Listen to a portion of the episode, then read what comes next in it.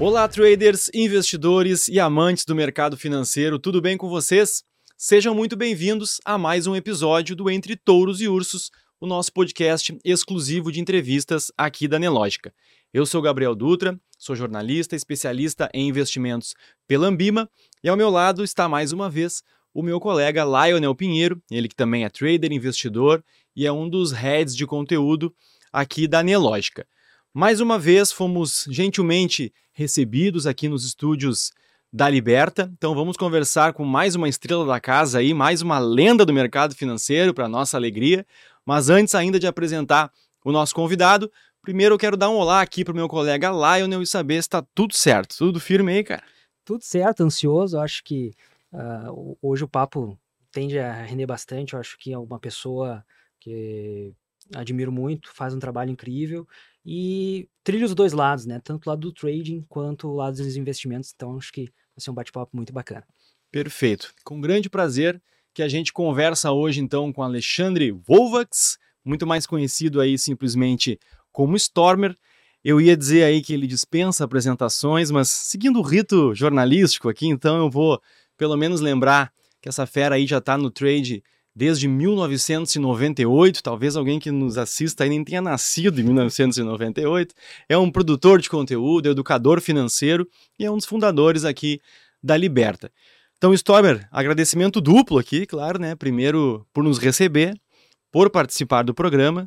Seja muito bem-vindo aí mais uma vez ao Entre Touros e Ursos. Muito obrigado, Gabriel. Muito obrigado, Lara. Para mim é um prazer sempre conversar com vocês. Dá para dizer que eu sou um trader do século passado.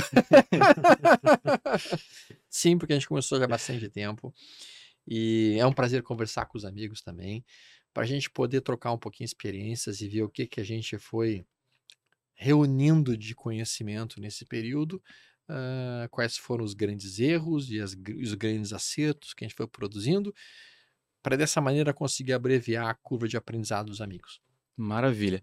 Quando a gente esteve aqui com o Panon, que eu falei que era a primeira vez que a gente agradecia pela nossa presença aqui, pela recepção, e hoje isso se repete, né? Uh, no começo ali eu também falei bem-vindo mais uma vez, porque o Stormer já participou aqui na nossa primeira temporada. Lá no primeiro episódio, ele já tinha contado detalhadamente ali um pouco da trajetória dele, um pouco do caminho, mas é sempre uma história interessante aí de ouvir. A gente queria retomar um pouco disso, se tu pudesse resumir aí tua, o teu ofício inicial, da onde tu veio, como é que tu acabou caindo aí no, no mercado financeiro. Bom, vamos lá. Basicamente, eu, eu, de formação eu sou médico, eu sou cirurgião, né? Então eu fiz medicina na Federal do Rio Grande do Sul. Uh, entrei na cirurgia geral em 1993. Depois eu fiz mais dois anos de residência em cirurgia plástica. Então, de formação, essa é minha carreira, digamos assim, universitária. E eu entrei no mercado em 98. Eu lembro que eu estava como residente ainda. E no bloco cirúrgico, entre uma cirurgia e outra, estava no estar médico comendo um sanduíche. E entrou na sala uma das pessoas mais ricas do estado do Rio Grande do Sul, o professor de otorrino extremamente rico. Sentou ali, começou a conversar com a gente. E eu olhei assim, professor, eu posso perguntar uma coisa? Ele, claro. Mas eu ficou rico. Porque se for operando o nariz, eu adoro operar o nariz, é uma maravilha, é uma cirurgia no lugar certo. confortável. Ele deu uma risada e falou assim: pô, ninguém nunca me perguntou isso na vida. Não, a gente não fica rico com o dinheiro que a medicina nos dá, a não ser que a gente saiba investi-lo na maneira correta. Então foi com meus investimentos. E deu ato contínuo, perguntei, tá, mas o que, que o senhor investiu então? Sim. e a resposta dele, ah, eu fiz da minha fortuna basicamente em imóveis e em ações. Aí eu, na época, residente, residente é totalmente sem dinheiro, a gente não recebe muito como residente. Pensei, ah, para imóveis vai ser meio difícil. Acho que não tem grana para isso. Mas de repente, umas açõezinhas então, eu me lembro que eu entrei justamente, peguei a zero hora na época, tinha assim a cotação das ações no valor no, na parte econômica das empresas, não tinha do profit, não tinha nada, não tinha cotação em uhum. tempo real, era tudo na base do, do jornal, como se diz. E eu olhei ali a Cesita, R$ 2,94. Acho que eu vou comprar esse treco. Cabe no bolso. Cabe no bolso. e foi, né? Foi onde eu coloquei o primeiro salário meu daquela época que eu pude, acabei comprando aquele. Óbvio que eu comprei um topo, óbvio. Eu não sabia nada mais técnica, fundamento, sem nada. Comprei topo. Ficou um ano aquele negócio caindo, deu meu Deus do céu, eu perdi todo o meu dinheiro. Aí o troço voltou, e quando voltou no meu ponto de empate, eu consegui sair empatado. E daí que eu comecei a estudar. É, fui estudando, me apaixonei pelo mercado. É difícil, é difícil não gostar do mercado quando tu Uhum. começa a estudar um pouco ele. Ele vai entrando na nossa vida e muitas vezes até de uma maneira perigosa, no sentido até de poder produzir algumas pessoas um certo vício. Ah, mas o meu objetivo quando eu entrei no mercado, e é importante que os amigos de casa tenham isso em mente, eu tinha um objetivo muito claro. Quando eu entrei no mercado, meu foco era: eu quero que o mercado seja uma fonte de renda alternativa para que eu não tenha que fazer plantões. Na época eu odiava fazer plantão, plantão de 24 horas, às vezes 36 horas, eu achava um caos aquilo. Então decidi, tá, eu vou entrar no mercado para que eu consiga ter uma renda extra e com essa renda extra eu possa fazer a medicina como eu acho que ela deve ser feita. Que é atender poucos pacientes numa tarde, fazer uma ou duas cirurgias por dia no máximo, para poder fazer uma medicina de bom atendimento. Ah, eu achava muito difícil tu fazer uma medicina com bom atendimento se tu tinha que atender 60 pacientes numa tarde ou 50 pacientes numa manhã, ou se tinha que fazer 10 cirurgias num dia.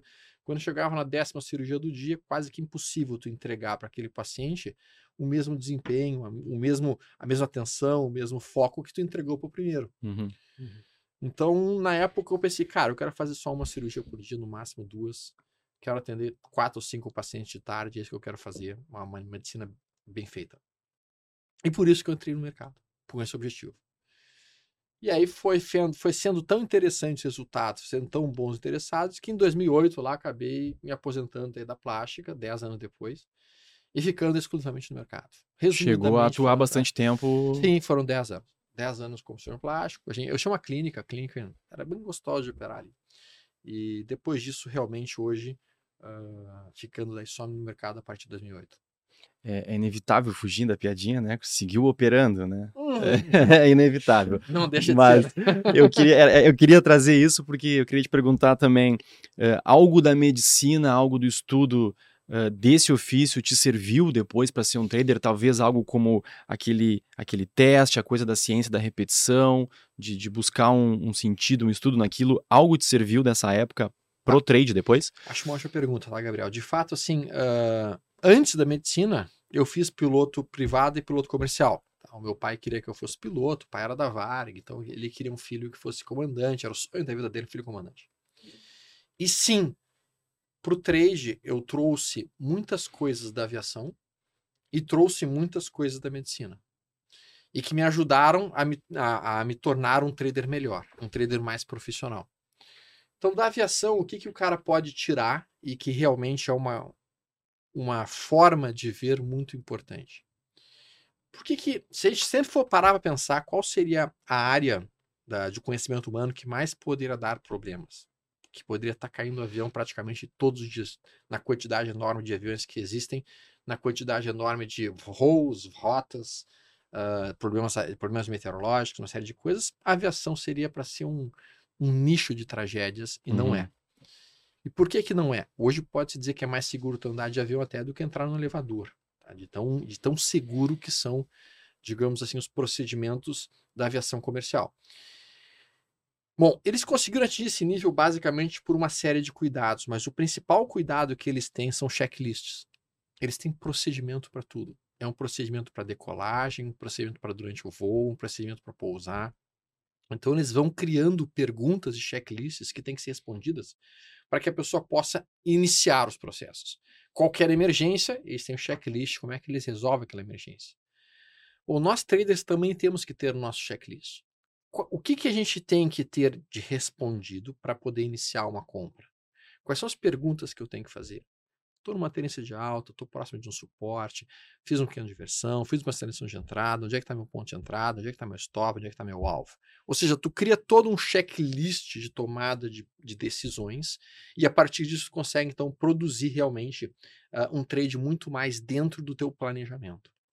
Então a primeira coisa que eu trouxe da minha profissão anterior, que era piloto privado para comercial, realmente foi a ideia de montar checklists para cada trade que eu vou executar. E aí na medicina, te sendo muito franco, quando eu entrei no mercado eu entrei errado, no sentido de que eu não trouxe da medicina um conhecimento que é fundamental. A medicina, os amigos devem conhecer, ela é uma, a medicina de hoje é uma medicina baseada em evidências. O que, que é uma medicina baseada em evidências? Uh, se, digamos que o Gabriel aqui tivesse com uma doença, o Gabriel está com uma pneumonia. Aí eu vou chegar para o Gabriel e falar, cara, toma este remédio aqui. Eu só vou indicar esse remédio para o Gabriel se eu tiver realmente feito estudos no passado. E esses estudos no passado vão ter, vamos lá, pegou 200 pessoas com a mesma pneumonia do Gabriel e para 100 deu remédio, para outros 100 deu água com açúcar. E aí os 100 que pegaram água com açúcar, 25% de mortalidade, e essa é a mortalidade de uma pneumonia hoje, né, sem antibióticos. E para o grupo que recebeu o remédio, vamos lá, a mortalidade caiu para 1%. Hum. Bom, então o remédio aqui realmente se mostrou eficiente, eficaz e realmente com, uma, com um significado estatístico positivo para a cura do Gabriel. Então, eu vou passar a utilizar esse remédio em detrimento da água com açúcar. E isso foram os estudos duplos cegos, randomizados, controlados, que começaram a produzir as evidências médicas estatísticas. E é por isso que hoje em dia tu consegue pegar uma ciência que em si é uma ciência bastante subjetiva, como a medicina, e conseguir transformá-la em algo mais uh, palpável, algo mais sólido em termos de resultados. Bom, é isso que a gente tem que tentar fazer no mercado. A gente não pode entrar no mercado e pegar um sinal de compra ou pegar um sinal de venda e assumir essa, aquela compra e assumir aquela venda apenas por causa dos lindos olhos marrons do lado. ou por causa dos teus olhos. Não, não pode. A gente tem que pegar aquele sinal e falar, cara, olha só, o Stormer disse que esse sinal aqui funciona com o stop aqui, com o alvo aqui, em tantos por cento das vezes, com uma média de ganho, com uma média de falha em tantos por cento das vezes. Vamos testar isso daqui. E aí tu pega e testa. E daí tu verifica, é, realmente, isso aqui tem 63% de acerto nos últimos 2, 3, 4, 5 anos, média de ganho de tanto, média de falha de tanto. E aí tu começa a utilizar uma coisa chamada análise técnica baseada em evidências. Tu deixa de ser um achista tu deixa de acreditar na fé ou na boa vontade daquelas pessoas que estão te ensinando e tu passa a operar em cima de dados, números. Isso eu demorei para fazer, Gabriel. Eu não fiz isso no início.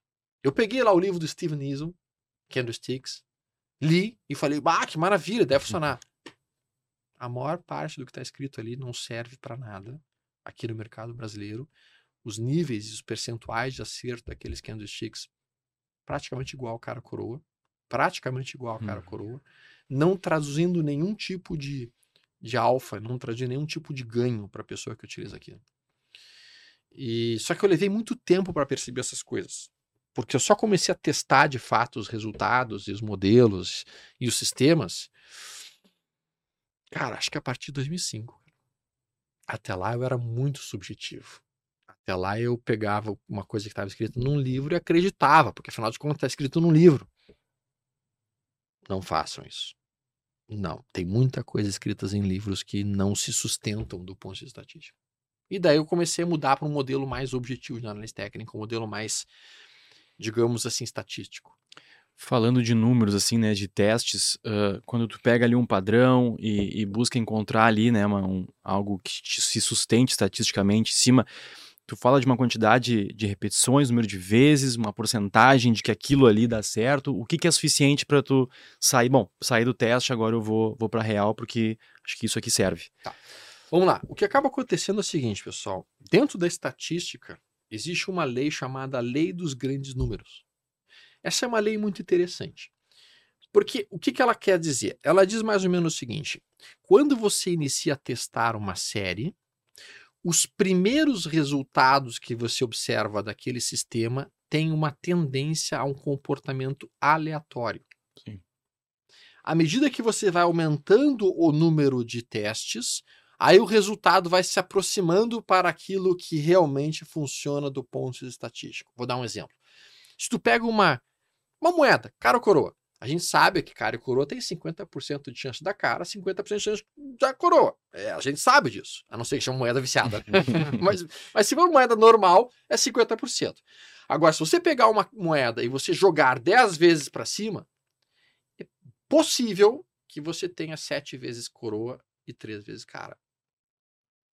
É bem possível até. É possível até, se tu for um pouquinho mais bizarro, tu pode até fazer 8 vezes dando cara e 2 vezes dando coroa. E aí você joga mais 10 vezes e você tem, por exemplo, mais 7 vezes cara e 3 vezes coroa. E tu pensa, cara, eu tenho que apostar em cara. Porque é muito mais do que coroa. Só que se você jogar 100 vezes essa moeda pro ar, o que vai acabar acontecendo? 50% cara, 50% Vai se coroa. aproximar muito mais da média. Exato. Então, a lei dos grandes números, ela é fundamental para os traders. Por que que acaba acontecendo, Gabriel? E o pessoal aqui em casa já deve ter acontecido contigo, né? Tu estudou um sistema operacional, estudou ele, começou a utilizar, fez o primeiro trade, deu loss. Fez o segundo trade, loss. Apareceu o terceiro trade, eu não vou fazer, eu já tomei dois loss, eu vou mudar desse sistema para outro sistema. E daí o cara para, para de operar aquele modelo, começa a operar um outro, aí leva dois loss naquele outro, aí ele para aquele outro, aí vai para um outro, leva mais dois, três loss no outro. Ou seja, o cara vai trocando de sistemas a sistemas e ele nunca chegou a ter o quê? Um grande número num único sistema. Uhum. Então, respondendo a tua pergunta, eu entendo que para que uma pessoa possa dizer efetivamente se aquele sistema operacional funciona ou não, tem que ter no mínimo 50 trades. No mínimo 50 trades executados dentro daquele modelo para ele começar a dizer, ok, agora a lei dos grandes números aqui já está funcionando, eu já consigo ter um percentual de acerto, já consigo ter uma média de ganho, já consigo ter uma média de perda, e já consigo dizer se esse sistema me interessa ou não. Menos que 50 é achismo, menos que 50 tu ainda está dentro de uma faixa de aleatoriedade, uma faixa de, de sorte de cara e coroa, que por em si não é a nossa característica. E ainda tem que ter eh, o- de olho no financeiro, né? Se tu faz os testes tudo no simulador, tu vai testar o sistema na conta real, tem a probabilidade ainda de entrar num período de drawdown, de arrancada já com o financeiro. Então tem que estar preparado, eu acho que para adicionar mais esse fator em cima da questão do financeiro. Se nós fôssemos ser bem francos, tá? O que, que as pessoas deveriam fazer do ponto de vista lógico? Tá? Tu quer aprender um sistema operacional? Tu quer, quer começar a operar no mercado direito? Não como um, um cabeção que está entregando todo o teu dinheiro pro, pro mercado. Quer fazer direito as coisas? Então tu pega um sistema operacional, um, que tu tenha lido. Pode ser um sistema, e de preferência um sistema simples. Pega um sistema simples, fácil de olhar. Ok faz os teus testes do passado. Volta dois, três anos do passado e procura por todos os sinais. Anota os pontos de entrada, anota os stops, anota os alvos, vê a tua rentabilidade. Olha aquele sistema e olha o resultado que ele te entregou. Se aquele resultado foi bom para você, se aquele resultado te interessa para você, você não vai começar a operar o sistema ainda. Você pega aquele resultado e corta ele pela metade. E se metade do resultado que foi observado no backtest ainda assim te interessar, ok. Então agora eu vou fazer o seguinte: eu vou começar a operar no simulado, no paper trade daqui para frente. Passa uns dois ou três meses só no papel, só na conta demo. Só na conta demo testando o sistema.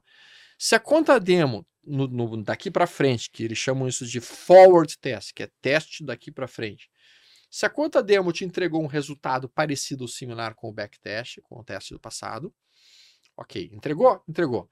Então tá, depois de dois meses fazendo isso na conta demo, aí tu passa para uma conta real, mas tu não vai operar com todo o capital que tu te propôs. Começa operando com um contrato, ou começa operando com um contrato de lotes mínimos. Menor quantidade possível de capital. Porque quando você colocar dinheiro na operação, tu vai ver que a tua capacidade de ler o gráfico muda radicalmente. Porque aí entra o comportamental também, né? É muito fácil eu entender que aqui é meu ponto de venda e eu respeitar isso 300 vezes no teste. Enquanto tu não Quando, quando o meu tá na reta, eu posso querer sair antes, eu posso querer Exato. segurar mais, eu posso. E aí entra o comportamental e a tendência de bagunçar todo o meu, meu, meu teste é grande, né? É, exatamente. Tu vai... No momento que tu coloca o dinheiro, literalmente, a tua capacidade de ler o gráfico, ela modifica-se radicalmente. Tu vai começar a ter ansiedade, pode até querer sair antes, comprar antes do que deve, vender antes do que pode. E isso muitas vezes é o que tira o sujeito do trilho. E como você vai estar no início, você ainda vai estar treinando o sistema operacional, você tem que treiná-lo da maneira correta.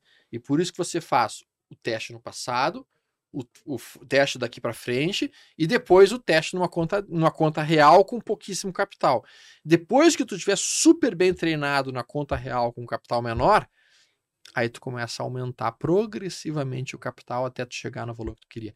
Essa seria a forma correta de começar essa profissão, que é a profissão de trade. Porque olha só. Tu acha que alguém aqui vai entrar numa faculdade de medicina? Ou melhor, vai fazer um curso de medicina de um final de semana e vai começar a ser médico na segunda-feira? Impossível. Isso não existe, cara. Que, qual é a profissão que no final de semana tu vai aprender a fazer? Qual é a profissão que os senhores em casa, no final de semana, em algumas horas de aula no final de semana, vocês estão habilitados a fazer? Nenhuma. Então, qual que é a forma correta? Cara, tu aprende o sistema, tu testa ele no passado, testa ele daqui para frente, depois tu vai testar com capital pequeno e só depois de um bom tempo de estudo, tu começa a colher os frutos dessa profissão. Só que as pessoas querem enriquecer semana que vem. Sim. Porque as pessoas compram ilusões que são vendidas através de compre isso aqui e faça mil reais por dia, ou faça 500 reais por dia, ou, ou compre seu Porsche azul amanhã. Cara, não é assim. Não funciona assim. Ah, vou operar aqui pelo celular e vou garantir o nosso shopping agora no final da nossa conversa. Não, porra, não é assim que funciona. O pessoal desiste. Se vocês acham que é assim, desistam. Porque nada na vida é assim tão simples. Nada na vida é assim tão barbadinha. Então, assim, cara, infelizmente o brasileiro gosta de uma pirâmide. O brasileiro gosta de sonhos impossíveis, de promessas milagrosas, de pílulas douradas. E quando eles levam uma pílula realmente azul, aquela que mostra a realidade, eles ficam chocados com aquilo. É triste. É, eu acho que é muito importante sempre a gente bater nessa tecla, né, da, do teste, da responsabilidade, da pequena alocação, de que não vai ser uma renda que tu vai conquistar mês que vem, porque a gente traz aqui, né, grandes traders, gente aí com décadas de, de credibilidade no mercado e todo mundo espera abrir um vídeo e que o Stormer diga, não, eu tenho a fórmula mágica para semana que vem tu ficar rico. Então acho que é, é muito legal todo mundo ver sempre, ouvir da, da boca de, de quem faz o mercado de que não é assim, né? E eu queria até que tu falasse um pouco mais disso sobre uh, fazer o trade e que ele componha a, o teu patrimônio ao longo prazo, porque a pessoa confunde muito, eu acho, a operação de curto prazo com gastar aquele dinheiro no curto prazo, né? Ele quer começar hoje com zero reais, alavancar e semana que vem ele tem uma renda. Então eu acho que Uh, que tu falasse um pouco sobre compor esses pequenos trades de olhinho a tijolinho para que lá no futuro tu tenha um, uma construção de patrimônio. Vamos por partes. Quando a gente estava conversando agora há pouco, Gabriel, eu falei que eu tinha começado errado no mercado, porque eu tinha começado sem saber nada de análise técnica, nem análise fundamentalista, nada de nada, e simplesmente entrei de pato a ganso.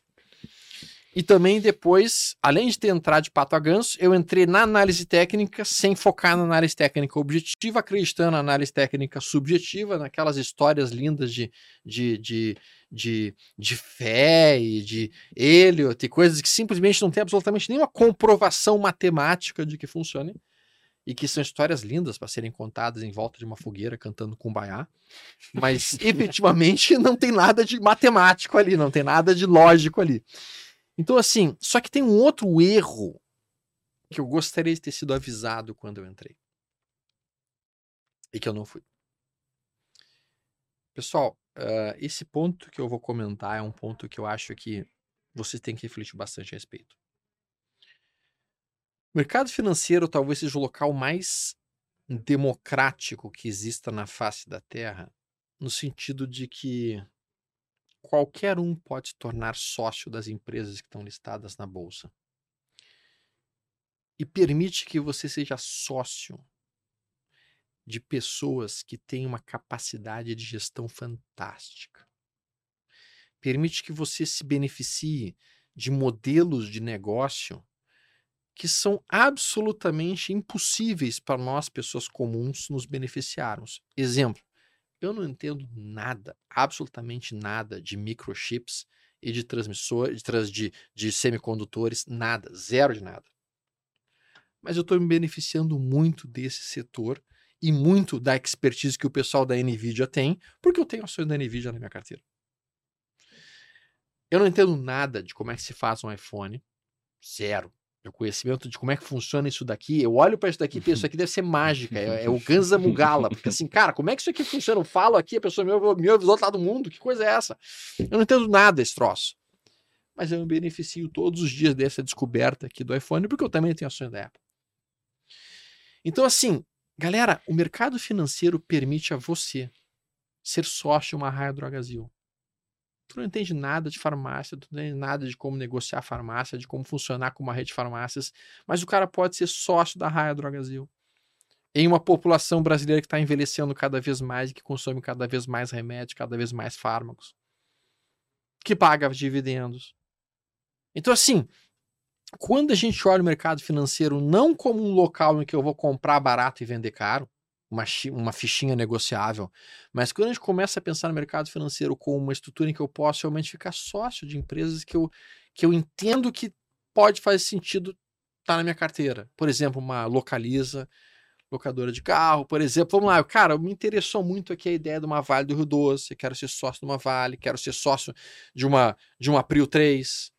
Então, isso já é uma coisa que já dá uma mudada de chave. Tu olha para uma VEG, tu pensa, cara, a VEG detém mais ou menos 25% dos motores elétricos do mundo. Os caras estão pensando em fazer motor elétrico até para avião. Será que não faz sentido ter uma, uma participação societária numa VEG? E aí eu, eu tô falando de realmente de virar sócio, não tô nem falando de ficar fazendo trade, ficar na, naquela masturbação intelectual de comprar e vender, comprar e vender. Não, não tô falando nada disso, eu tô falando de realmente entender a ação como patrimônio. Como patrimônio que você vai construindo ao longo do tempo. E eu preciso que os amigos percebam que a maneira mais, mais lógica de vocês enriquecerem não é ganhando capital, é ganhando patrimônio. Existe uma diferença brutal entre equity, que é patrimônio, e capital. Capital é dinheiro, que a maior parte da vezes acaba gastando. Patrimônio? Não. Patrimônio é muito mais amplo do que isso. É participação societária. É realmente onde tu consegue alavancar violentamente o teu, o teu o dinheiro que está sob o teu poder, digamos assim, o dinheiro que está junto com você. Então eu acho que a, o trade deve ser utilizado não com foco no capital. O trade deve ser utilizado para aumentar o teu equity, aumentar o teu, o teu patrimônio. Uma das coisas que eu mais gosto de fazer, eu chamo de técnica de resíduos. Eu não sei se tu conhece, Gabriel. Ela é uma técnica extremamente interessante, bastante simples que os amigos de casa podem fazer. Podem fazer isso com, por exemplo, qualquer ação. Pega, por exemplo, uma TAI 11, digamos. Digamos que o cara tem lá seus 10 mil reais. Então ele tem seus 10 mil reais e olha uma TAI 11 em cima de um suporte, uma empresa que paga 8,8 a 9% de dividendos ao ano, e vai lá e compra um quilo de TAI 11. Taísa. Taísa. Aí a Taesa dá uma ventada de alta e aproxima-se do alvo dele. Digamos que o ponto de entrada dele era 10 reais, o stop dele está em 9,50 e o alvo está em 11. Chegou em 11, o que, que ele faz? A maior parte das pessoas vai lá e pega e vende as mil ações. Vende as mil ações que ele comprou, bota aqueles mil reais no bolso e acabou. Cara, a minha proposta é bem diferente. A minha proposta é quando o papel bate no alvo, bateu ele nos 11, eu não vou vender as mil. Eu vou vender somente o suficiente de ações para retornar o financeiro que eu botei no trade. Se eu entrei com 10 mil, eu vou vender somente o suficiente para voltar e ficar com 10 mil no meu bolso e eu vou ficar com ações de Taesa de graça. Como se eu não tivesse pago por elas. No início do trade eu tinha 10 mil reais, no final do trade eu tenho 10 mil reais. Só que eu vou ter 10 mil reais e 100 ações de Taesa. 10 ações de Taesa eu vou ficar com aquelas ações em resíduo. Aquelas ações vão pagar dividendos para o resto da vida. Aquelas ações podem subir 100, 200, 300, 400, 500, 800, 900, 1000% num prazo de 10 anos. Então eu vou produzindo esse tipo de trade, que é um trade que tem como objetivo não render um dinheirinho, não fazer aquele trade de curtíssimo prazo. Não! Cara, eu quero que esse trade aqui me entregue 10 ações de Vale, eu quero que esse trade aqui me entregue cinco ações de VEG. Eu quero que esse trade aqui me entregue tantas cotas de fundo imobiliário. E com isso, os trades eles vão ter sempre o objetivo de manter. Eu vou ficar sempre com o mesmo capital para operar os trades. Sempre o mesmo valor financeiro. Só que a minha carteira de ações vai crescendo ao longo do tempo. E isso é o que vai tornar o sujeito um dia realmente muito rico. Muito, muito rico. Olha um cara como o Barsi. Tu acha que o Barsi ficou rico fazendo trade? Não. Ele ficou rico comprando e o equity foi crescendo. Uhum. Então a ideia basicamente é essa: é fazer os trades para crescer o patrimônio. Essa tática dos resíduos ela é lindíssima de ser feita com fundo imobiliário, ela é lindíssima de ser feita com BOVA 11, com Small 11 ou com ações que pagam bons dividendos. Óbvio, tu não vai fazer isso com uma empresa que não tem nenhum fundamento, que está só dando prejuízo. Tu vai fazer isso com empresas boas, empresas que tu quer ter em carteira. E pode ser feito com BDRs. Pode ser feito com BDRs. Apple 34. Microsoft 34. Google 34. Cara, vocês não querem ser sócios do Google? Vocês estão me dizendo que vocês não acham interessante ficar sócio do Google pelos próximos 10 anos? Vocês acham que o Google não vai crescer? A Microsoft vai falir? Apple morreu? Cara, é óbvio que essas empresas vão continuar existindo e vão continuar crescendo e vão ter seus equities crescendo violentamente. E quem puder participar desses equities vai ganhar muito dinheiro. Então, como é que a gente faz? Faz um trade no Apple 34, quando bate no alvo, realiza o suficiente para voltar ao financeiro inicial e fica com ações de Apple pro resto da vida. Falou sobre possibilidade da gente ser sócio né, de grandes empresas, largar o nosso dinheiro na mão de, de um gestor profissional uh, que vai estar tá sabendo o que ele está fazendo. Na tua época lá que o, o doutor disse imóveis, aí tu não tinha a possibilidade dos fundos imobiliários, por exemplo, Sim.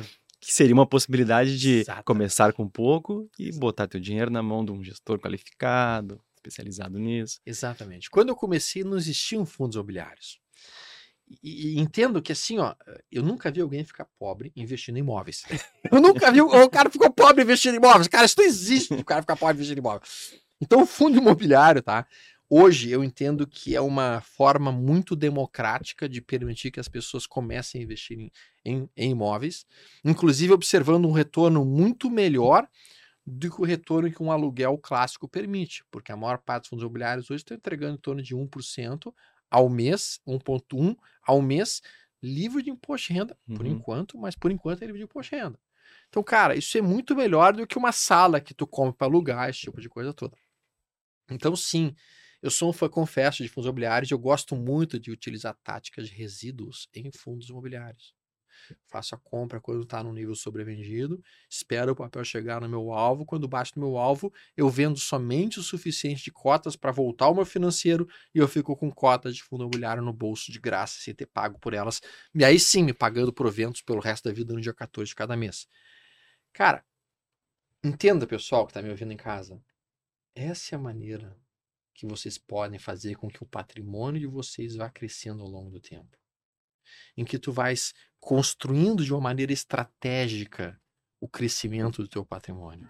Só que isso não é algo para você ficar rico da noite para o dia, de hoje para amanhã, ou de hoje de manhã para hoje tarde.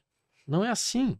Não é assim que você vai ficar. Agora, se você fizer dessa maneira, ao longo de um ano, dois anos, três anos, cinco anos, dez anos, tu vai observando resultados positivos. E o fundo imobiliário ali sem um condomínio para pagar, sem ter que se incomodar com o inquilino, sem ter que consertar o cano lá que estourou, que te ligaram na sábado de noite. Exatamente. Sem todas essas preocupações.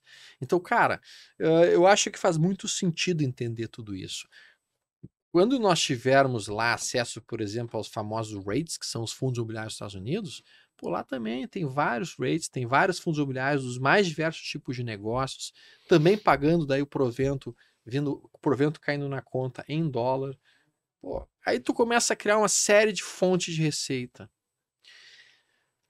Uma coisa que eu gostaria de ter ouvido quando eu era mais jovem é a seguinte: abra o máximo possível de fontes diferentes de receita que você pode construir. Por quando você vai abrindo fontes de receita de diferentes coisas, aquilo vai realmente funcionando para crescer o teu patrimônio. Então, um fundo imobiliário é uma fonte de receita, uma ação que paga dividendos é outra fonte de receita, saber fazer trades também pode ser uma outra fonte de receita, cirurgia é fonte de receita, paciente é fonte de receita.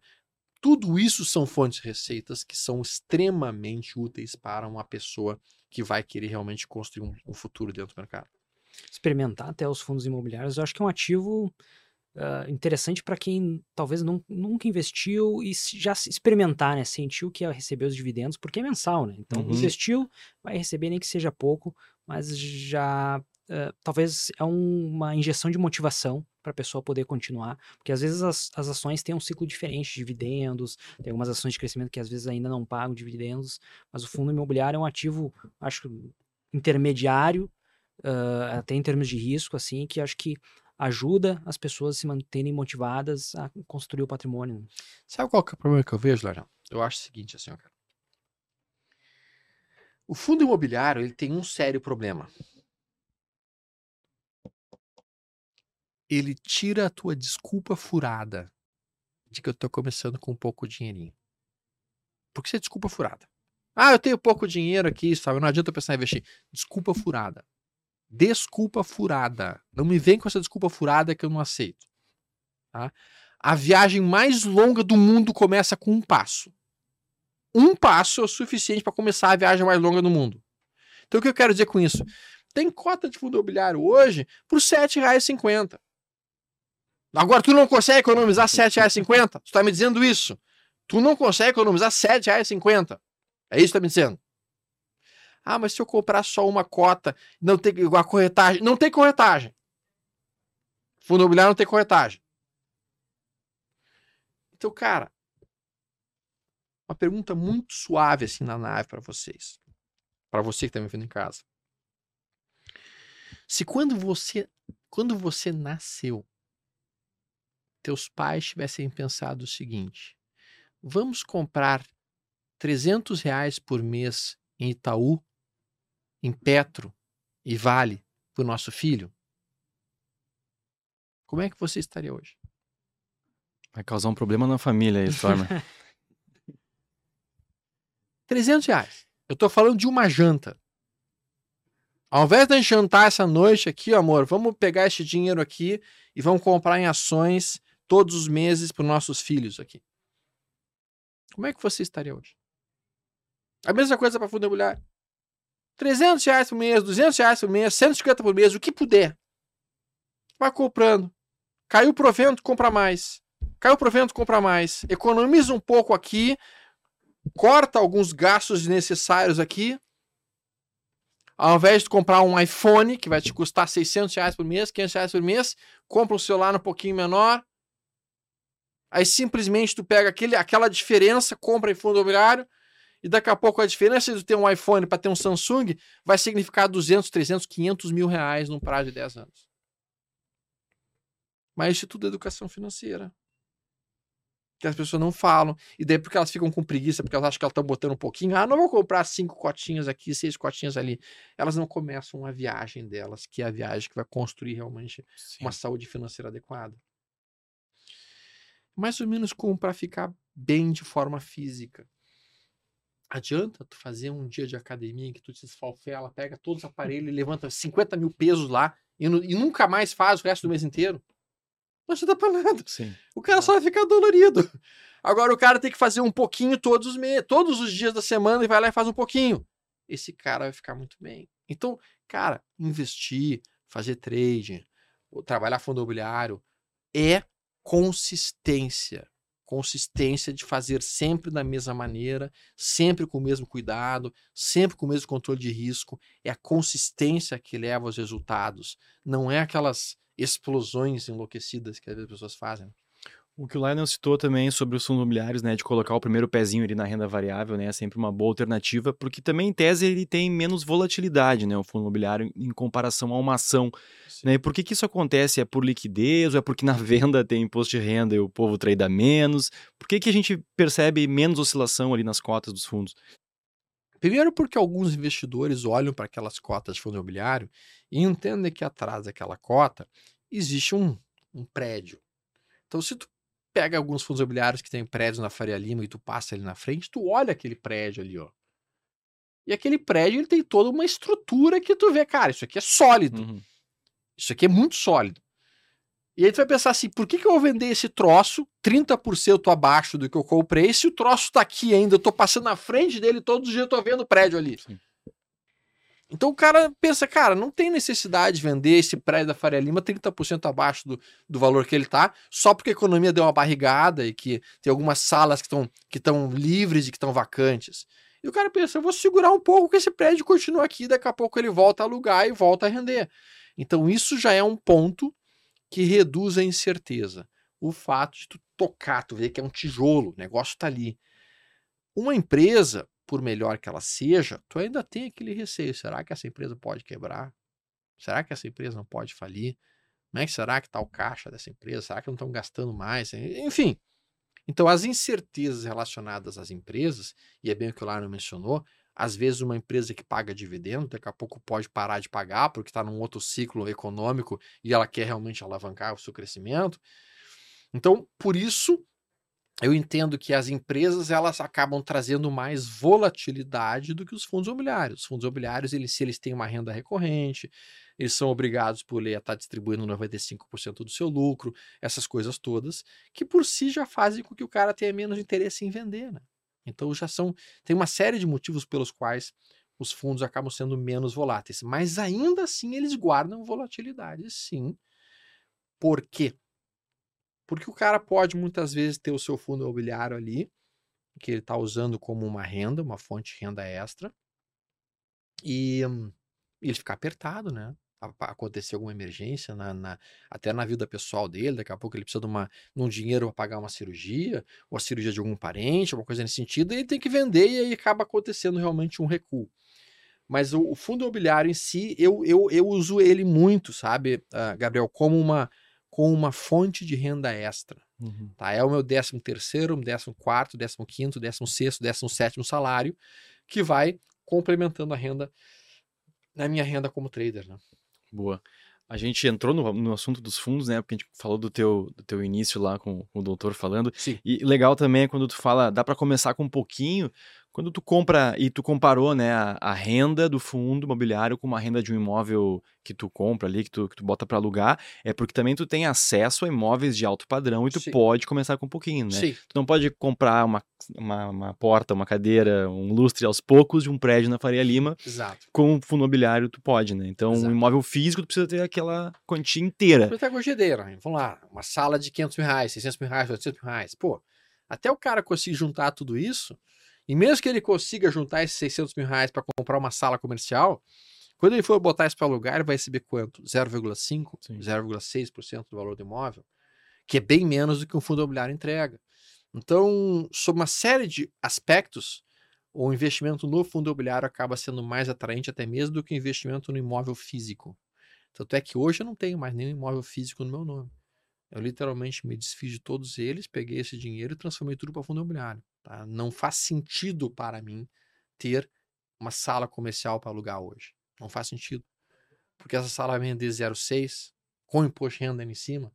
Enquanto que se eu pegar esse dinheiro e botar no fundo imobiliário, eu boto 1,1 sem imposto de renda, com a possibilidade ainda de que se eu tenho uma sala, ela vai ficar vacante e eu não vou conseguir alugar por um, dois, três, quatro, cinco meses. Sim. Enquanto que o fundo imobiliário, às vezes pode estar vacante uma sala, mas tem. Como ele é um, como ele é um pool em prédio inteiro, Tá, fica duas, três, quatro salas vacantes, mas ainda tem as outras alugadas, então tu continua recebendo. Então, é, do ponto de vista lógico, hoje, provavelmente, eu não conversei mais com esse meu professor, mas certamente ele não deve ter mais imóveis na física, porque ele é um cara muito esperto. Ele deve ter vendido todos os imóveis da física dele, já virou tudo para fundo imobiliário, porque isso é faz muito mais sentido. Boa. Sem falar até o tipo de operação, né? Hoje com fundo imobiliário tu se expõe a logística, Exato. agora tem os fisagros também, né? Então tu pode, é uma infinidade de setores que tu pode explorar, né? Dentro Sim. dessa categoria, né? Sim. Beleza. E a gente trouxe o assunto do fundo, né, por causa do teu começo lá. Eu queria voltar um pouco naquele, naquele trecho da tua trajetória que tu falou. Então, 2008 eu me aposentei ali. Sim né? E, e, quem conhece a Liberta sabe que o embrião dela é na ALS, né? Um, um, uma empresa educacional. Uhum. Queria que tu só fizesse essa ligação ali dos pontos nessa época que te aposentou até vir a ALS. Como é que ah, isso boa, virou boa, Liberta boa, no escritório? Verdade, assim, em 2002, tá? A, a gente iniciou com a Leandro Stormer. Porque, na verdade, assim, em 2000 eu comecei no Invest Shop, que era um fórum antigo. Uh, um, e daí lá a gente começou a, tra... a gente trocava ideias. Tipo assim, pessoal, olha só, eu tô esse papel aqui, tô precisando comprar aqui, meu stop tá aqui, meu alvo tá ali. E o pessoal então trocava muitas informações naquele fórum. A maior parte das pessoas não conhecia análise técnica naquela época, não era algo muito difundido. E eu comecei a apresentar coisas ali. E o pessoal começou a olhar os trades, os trades começavam a dar certo, uma boa quantidade deles. E aí um cara me mandou um e-mail, o cara era da Gerdau aqui de Porto Alegre até, e me disse assim, Storm, tu não Será que tu não podia fazer para nós um, um, curso ensinando a gente esse troço de análise técnica? Eu falei, cara, a gente pode até fazer um grupo de estudo, assim, eu, tu, a gente pode combinar outro grupo aí, talvez alguém que saiba um pouco mais de análise técnica pra gente ficar junto, se for trocar ideias. E daí na época eu acabei conhecendo o Leandro, e daí a gente fez um treinamento, tá, aqui em Porto Alegre, né, na Ampla, antiga Ampla Eventos, uh, que foi justamente para divulgar a parte de análise técnica. O pessoal gostou muito, comentou lá no fórum, Aí, na época, o Fábio Calderaro, que era oficial do Exército, lá de Manaus, mandou um e-mail para mim Storm, olha só, a gente tem um grupo aqui no, no quartel aqui de Manaus, disposto a aprender análise técnica, estão a fim de vir para cá? E eu olhei pro Leandro, Leandro, tá a fim de pegar um avião até Manaus? o Leandro falou assim, pô, então tá, cara, vê passagem, hotel e a gente vai. E daí a gente foi, né, pegamos e fomos lá para um quartel, um quartel de guerra social lá em Manaus, tinha nós mais 40 oficiais, e apresentamos ali, e foi assim que começou a ideia de de análise técnica no país. Em um primeiro momento, funcionou também como uma fonte de renda extra, é óbvio. Né? Eu, a gente tava, eu tinha medicina, tinha meus trades, e agora tinha essa nova fonte de renda, que era realmente os cursos que foram apresentados. E honestamente falando, eu não vejo nenhum problema em um cara vender um treinamento, vender um conhecimento que ele tem para as pessoas poderem aprender. Isso é mais uma fonte de receita. Uhum. Não é algo que, ah, então quer dizer que o cara vende curso é porque não sabe fazer? Não, não tem nada a ver cara pode saber fazer e pode estar querendo rentabilizar essa coisa que ele sabe de outras maneiras, a, além da maneira do trade em si. Até porque, já sendo meu objetivo, um bom swing trader consegue fazer, em média, com o seu capital, dentro do mercado brasileiro, algo entre 5. Teve alguns meses que eu consegui fazer 11%, tá? Mas a média do meu resultado é em torno de 5, 5 a 6% ao mês. Tá? Se a gente pensar em 5 a 6% ao mês, o cara não fica milionário com isso. A não ser que ele faça isso ao longo de vários e vários meses, ao longo de vários e vários anos. Né? Então, assim, sim, o curso que a gente apresentava lá do Leandro Stober, ele era uma fonte de renda a mais para a gente por um bom tempo. E ainda até hoje é. Uh, mas daí a gente começou então com a Leandro Stormer, aí depois da Leandro Stormer a gente a gente ficou junto com o Márcio Noronha na Ágora Sênior, de lá a gente foi para o Banif Invest, do Banif Invest para a XP, junto com o pessoal da Liberta. E, mas isso em 2008, então eu era cirurgião plástico, tinha meus pacientes que eu atendia ainda, tocava o mercado financeiro, tinha o, o modelo de treinamentos nos finais de semana, uh, e ainda tinha que estudar um monte de mercado, e estava tudo evoluindo super bem. E até que em 2008 aconteceu uma situação pessoal que me obrigou, me obrigou a arranjar tempo. A minha filha ficou seriamente doente. Ela ia ter que passar vários e vários meses no hospital. E eu não tinha realmente. Eu não tinha estado emocional e nem tão pouco tempo para cuidar do mercado, apresentar as aulas de mercado, operar minhas pacientes, cuidar das pacientes e ainda cuidar da filha. Não tinha. Era humanamente impossível naquela época. Então a minha decisão foi, cara, eu preciso cortar o que está me consumindo tempo, energia, para poder dedicar o meu tempo e energia para cuidar dela. E eu fiquei numa dúvida naquela época, se eu cortaria a cirurgia plástica ou se eu cortaria o mercado financeiro. Realmente foi um momento um pouco mais difícil de tomada de decisão.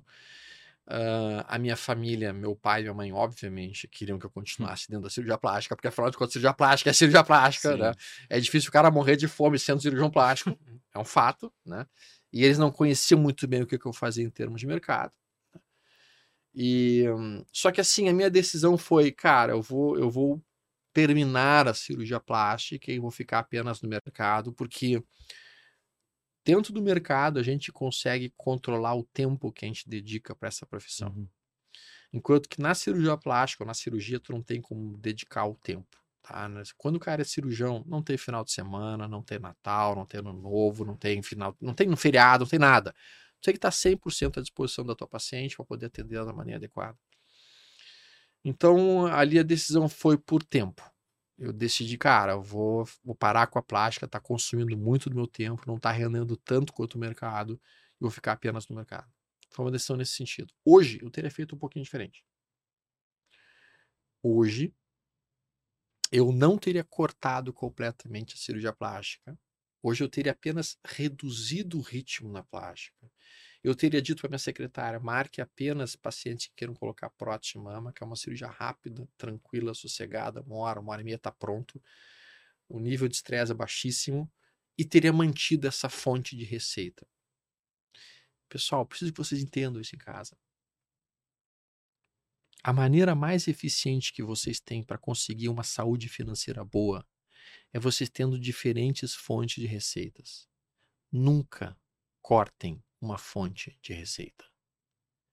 Pensem todos os dias como aumentar a fonte de receita de vocês. Como é que eu posso criar uma nova fonte de receita? Ah, um fundo imobiliário é uma fonte de receita extra, que eu não preciso fazer nada para receber esse dinheiro. Sim. Ah, uma ação que paga dividendo também. Ah, um CDB também. Ah, um tesouro direto que paga um tipo de, de amortização também. Ou seja, criem fontes de receita todos os dias. Isso vai fazer com que você fique bem financeiramente. Naquela época eu cortei uma fonte de receita. Foi uma decisão errada, olhando retrospectivamente. Mas entendendo o cenário emocional que eu estava, situação de quimioterapia, situação de caos, eu até me perdoo por ter decidido aquilo. Mas hoje, com a serenidade que eu tenho, eu, eu olho e penso, cara, eu teria decidido errado hoje. Provavelmente eu teria reduzido meu ritmo, escolhido as minhas cirurgias muito mais cautelosamente, com mais tranquilidade, administrado o jogo, sabe? Administrar o jogo. Foi o que eu não soube fazer na época. Muito, muito bacana essa tua mensagem, Storm. Principalmente porque a gente sabe que uh, lá no nosso YouTube, a gente atende uma galera lá também, trader, que cara, quer trilhar o, aquele sonho do trader. Sim. Quer largar tudo. Quer largar e, suas profissões. Operar, porque muita gente está insatisfeita com sua profissão. Exatamente. Sim. Mas essa tua dica de, pô, mantém, tenta conciliar. Tenta, tenta, tenta arrumar as coisas para que tu consiga, porque vai ser mais uma fonte de renda. Né? Exato. Não precisa daqui a pouco. Ó, quer o day trade, tudo bem a pouco uma faixa de horário, né? Exato. Mas até queria te perguntar se tu teria mais alguma dica para esse pessoal que tá eufórico, quer largar tudo, pudesse passar uma mensagem para esse tá. pessoal. Vamos lá, Lionel, tua pergunta é muito boa, porque sim, de fato, a gente também ouve aqui muita gente querendo, cara, eu quero, não aguento mais medicina, quero parar, não aguento mais fazer essa profissão aqui, quero parar, quero mudar de profissão, quero ir pro mercado com tudo. Bom, primeiro, antes de mais nada, tu não pode pensar em abandonar a tua profissão se você não passou por todos os ciclos de mercado que existem. Tá? Porque uma coisa é tu operar no mercado em tendência de alta. Cara, tu operar no mercado em tendência de alta, cara. Que geralmente é onde o cara começa, né? É, o, é, é onde o cara é, começa. É impressionante. Que é foi no assim. pós-pandemia, naquele ano de pós-pandemia, que todo mundo se empolgou com o troço. Então o cara começa naquele período, acha que o mercado é aquilo. Cara, eu vou te dar um segredo. Em tendência de alta, até Merposa sobe conhece essa da menopausa ou não, Gabriel? Não. Vamos lá, década de 80, mercado porrando enlouquecido, era bombado, era enlouquecido, e eram os caras no Viva Voz gritando: toma 10, toma 10 essa 20, essa 20, essa 20, enfia no pagão, enfia no pagão, e era aquela loucura enlouquecida, tudo bombando, e aí dois operadores de chão comentam assim: cara, esse mercado tá enlouquecido, tá tudo subindo, cara. E aí outro pega e fala assim: é, cara, até Merposa vai subir. E passou três operadores por trás deles e ouviram o cara falando que até Merposa subir. E começaram a montar um pitch entre eles ali, começaram a negociar a Merposa. Já tinha um pregão, já tinha um book de oferta e compra de Merposa. Quando os dois caras viram aquilo, caralho, os caras estão operando Merposa, correndo pro, pro, pro chefe da mesa e falou: Cara, cara, trava aquele pitch ali, trava aquele pitch ali. Por quê? Os caras estão operando Merposa. Tá, mas aí Merposa não existe. Merposa é merda em pó SA. Não ah, existe okay. Merposa. Mas tava subindo. Até Merposa tava subindo. A tendência de alta é assim. Os caras entram numa euforia e compram de tudo. Então você que está me ouvindo em casa, você que iniciou num mercado em alta, o mercado não é assim. Te acalma. Na verdade, isso, isso é, é o momento mais raro do mercado. O mercado ele é muito mais tendência de lado, congestão, que fica nheque, nheque, nheque, nheque, nheque, não vai para lugar nenhum. E é difícil, é uma luta renhida. Ou às vezes tendência de baixa, que é o que a gente está vivenciando agora, há alguns meses. E portanto não é bem assim, cara, tu sair largando tua profissão, largando teu ganha-pão para já te jogar nisso daqui. Tu só pode pensar em fazer isso, isso já passou por todos os ciclos, e se tu conseguiu resultados consistentes em todos esses ciclos. E mesmo assim, tu pode dar uma considerada se tu não conseguiria de alguma maneira reduzir o ritmo aqui, dar uma, dar uma tranquilizada lá, começa a olhar um pouco mais aqui. E, e, talvez a principal dica que eu possa passar para os amigos, teus resultados estão ruins? Eu quero que tu pare neste momento e pense o seguinte. Se você fosse o dono de um fundo e você contratou o sujeito para operar por você. Então tu contratou, tu deu pro cara o dinheiro, toma aqui esse dinheiro, tu vai operar para mim. E esse cara volta para você com os resultados que você tem hoje. Ó, esses aqui são os resultados que eu consegui. Você se contrataria? Você se contrataria como trader? Ou você se demitiria? Tipo assim, cara, que tipo de resultado é esse, cara? Tu tá errando tudo, tu tá perdendo meu dinheiro, tá destruindo meu dinheiro, tá na rua. Se você se demitiria, tu não tem como abandonar tua profissão e ir pra isso aqui, porque, cara, tu não tem resultado. Né? Então, assim, observem isso com muita atenção. Tenham registros meticulosos de todas as operações, de tudo que tu está fazendo, por que tu está fazendo, quanto é que tá ganhando, quanto é que tá perdendo. Isso vai poder te dizer se realmente você está fazendo a coisa da maneira certa ou não. Então, essa seria uma recomendação. E se os teus resultados estiverem ruins, aumenta o teu período operacional. Sai do 5, vai para o 10, sai do 10, vai para o 60, sai do 60, vai para o 120, sai do 120 para o diário. À medida que você for aumentando o teu período operacional, o período em que tu está olhando, teus sinais vão se tornar mais confiáveis, os teus três vão começar a dar mais certo, e tu vai começar a fazer mais dinheiro. Operando num prazo mais longo do que num prazo mais curto. Quem te acompanha aí sabe, né, que além da tua experiência toda, tem toda essa tua didática aí, né? A galera gosta de acompanhar teus conteúdos aí por, por esse jeito divertido que tu tem de, de, de explicar. E aí, quem porventura desceu de Marte hoje, conheceu o Stormer hoje, eh, quer saber como é que eu te acompanho, como é que eu uh, compro um curso, onde é que eu te sigo, o que eu tenho que fazer para te acompanhar, para te seguir, o que, que tu está fazendo ainda na área educacional aí dos Tá, cursos? Vamos lá. A gente tem o Stormer.oficial, tá? É o meu canal do Instagram. Eu coloco bastante coisa ali. Ah, a gente também tem o Stormer.oficial no YouTube. Tá? E ali no YouTube a gente vai iniciar uma área de membros a partir de agosto, que vai ser focada realmente em swing trade, no estilo de operar, que eu gosto bastante, que é o trader estrategista. Além disso, o pessoal está organizando, por impressionante que pareça, o meu TikTok. Olha aí. Ó, É, mas eu não vou fazer dancinha. Esqueçam, não vai ter dancinha. Vai ser um TikTok focado realmente nos aspectos de, ah, de finanças. E daí ali no TikTok a gente vai falar bastante sobre robôs e sobre modelos quantitativos. Uhum. tá? Eu acho que falta no Brasil realmente uma discussão mais séria dos modelos de algoritmos, dos modelos de robôs, dos modelos que, mesmo lá no Profit, agora a gente tem bastante, as estratégias automatizadas. E eu vou falar bastante sobre isso porque é uma área que eu, particularmente falando, eu gosto muito.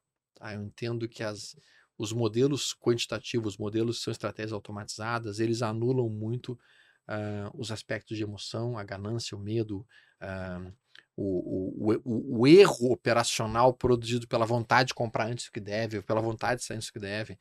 Então, ah, eu gosto bastante dessas estratégias automatizadas e vou estar falando bastante sobre elas na parte do TikTok em si. Boa.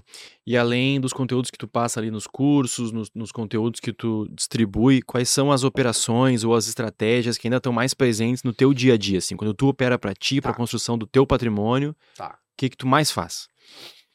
Cara, se eu pudesse resumir o meu estilo de, de trabalhar e operar o mercado, eu, eu te diria que eu sou um trader de volatilidade. Eu gosto de operar volatilidade. E eu gosto de transformar volatilidade em patrimônio. Tá? Então, essa é a forma com que eu gosto de trabalhar. Eu, eu, não, eu não sou um trader que gosta de operar modelos seguidores de tendência. Não sou. tá? Não é o meu estilo operacional. A gente tem que entender que os modelos que seguem tendência, eles têm um nível de acerto mais baixo. Eles vão acertar em torno de 45, 50% dos trades. Por exemplo, a média mod 9, por exemplo, esse tipo de coisa, vai ter 50% de acerto, 45% de acerto. Eles dão dinheiro por quê? Porque quando dá certo, o cara ganha 3, 4 vezes do quando dá errado. Então o cara consegue resultado em cima do payoff. Não é a minha forma de trabalhar. Eu me sinto mais confortável operando um sistema que tem um nível de acerto mais alto, vamos lá, 70%, com um alvo um pouco mais curto e uma quantidade de trades maiores. Tá? É o meu estilo. E daí, quando bate no meu alvo, eu transformo aquele lucro ou em cotas de fundo imobiliário ou em ações residuais para um prazo mais longo, fazendo aquele conceito que eu tinha dito de ir comprando patrimônio sem gastar dinheiro para isso. Tá? Então, essa seria a minha forma de trabalhar. Eu, eu, entendo muito que o mercado. O mercado, Gabriel, ele é uma forma de retorno à média na maior parte do tempo. Na maior parte do tempo, o mercado se afasta de um preço médio e ele acaba voltando a ele. Se afasta de um preço médio e ele acaba voltando a ele. Então eu gosto de pegar este retorno na média como o meu ponto de entrada e o afastamento da média também como o meu ponto de entrada. Uh, eu gosto muito de operar volatilidade, eu acho que é a maneira mais interessante para mim. Na parte do day trading, eu sou um fã, confesso, de gaps. Para mim, gaps são uma ferramenta fabulosa de se fazer dinheiro. Eu gosto de operar. Por isso que operar lá fora os amigos em breve vão ter um contato muito mais próximo com o mercado no exterior, com as ações lá fora, com, todo, com tudo que vai estar sendo oferecido. Vocês vão perceber que lá fora a quantidade de gaps é gigantesca. O mercado lá fora faz gap de alta ou gap de baixa todos os dias em vários e vários papéis. Para vocês terem uma rápida ideia de como é que funciona o mercado lá fora, a gente vê a Vale, a Vale hoje é cheia de gap. A Vale tem um comportamento muito similar ao que é o mercado lá fora. É gap de alta, é gap de baixa, e operar o fechamento desses gaps é uma delícia para ser trabalhado para day trade. Nossa, segue a dica então. Né, Olha aí. Uh, tu falou ali aquela hora 5% ao mês, ou que o trade ali consegue né, ter ali uma, uma média, uma consistência. Aí o camarada se depara com a renda fixa hoje pagando 13 ao ano, né? Então ali 5 ao mês, vai chegar um pouquinho mais que 10 ali pro juro composto. Tá valendo a pena tomar esse risco para ir pro trade? Uh, como é que o cara ganha disso? Claro, né? A gente tá esperando que o juro vai baixar aí, mas não vai baixar muito mais do que 10, 9 nos, nos próximos anos.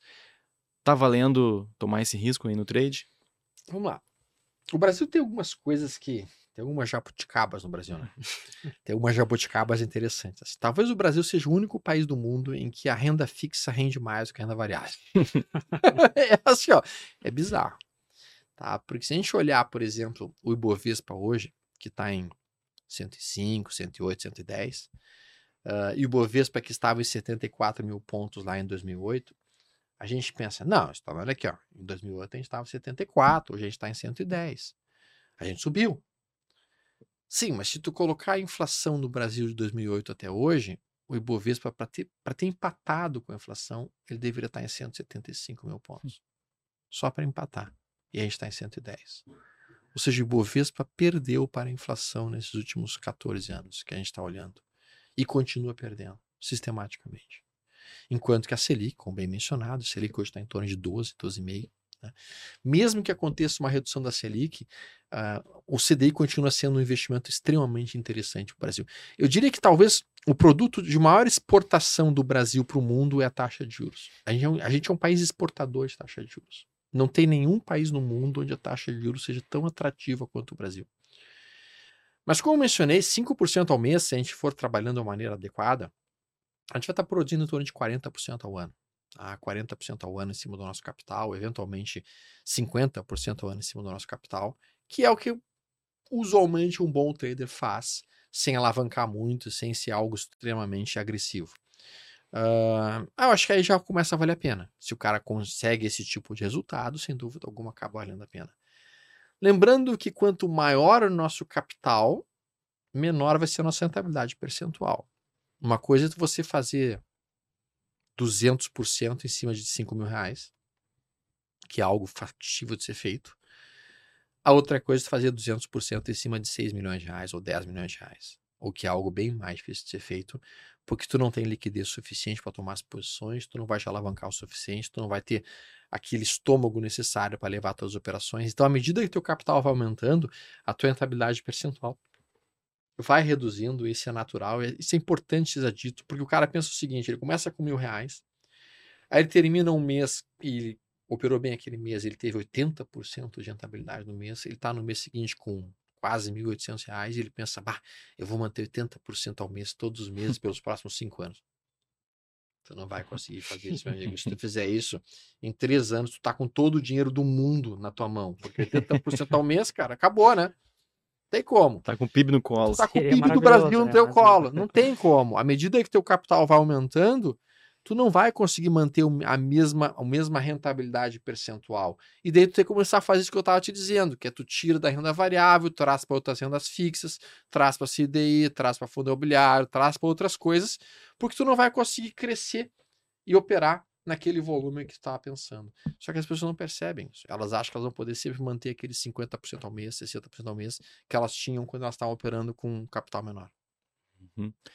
Pelos teus treinamentos, pelos teus conhecimentos, já passaram aí diversos ah, traders famosos, né? Como o Lionel diz, é o professor dos professores, né? Muita gente que a gente entrevista aqui te cita, o Vlad, a gente entrevistou aqui já duas vezes também, te citou, muitos outros.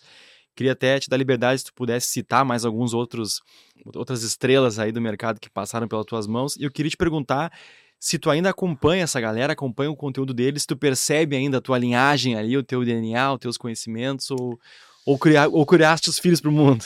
Não, eu acho que ele sempre acaba criando os filhos pro mundo, né? Mas realmente, assim, o Vlad teve com a gente um bom tempo, é um cara que eu gosto muito.